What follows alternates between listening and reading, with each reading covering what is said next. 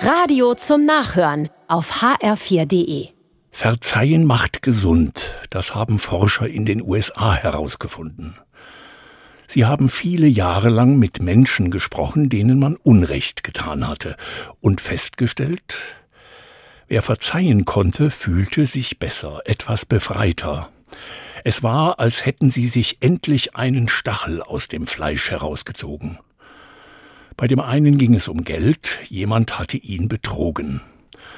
Als er nach einer Weile verzeihen konnte, wurden sein Kopf und seine Seele freier. Eine andere wurde im Büro beleidigt. Erst wollte sie vor Gericht, das hätte Monate gedauert, sagt sie, dann lieber selber Frieden machen. Sie versuchte zu verzeihen, es dauerte, aber dann schaffte sie es und fühlt sich jetzt viel besser. Verzeihen macht gesund.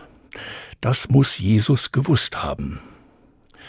Da kommt einmal der etwas vorlaute Jünger Petrus zu ihm und fragt, wie oft muss ich eigentlich anderen vergeben? Reicht siebenmal? Und Jesus antwortet ihm, besser wäre siebenmal siebzigmal. Das klingt nach ziemlich viel, aber es geht ja hier nicht um Zahlen, es geht um meine Seele. Die wird gesund beim Verzeihen. Sie hat nicht mehr diesen Stachel in sich.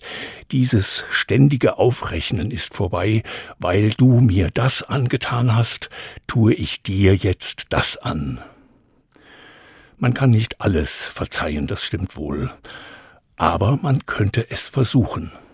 Sich selbst etwas befreien, die eigene Seele etwas leichter machen, ein herrliches Gefühl.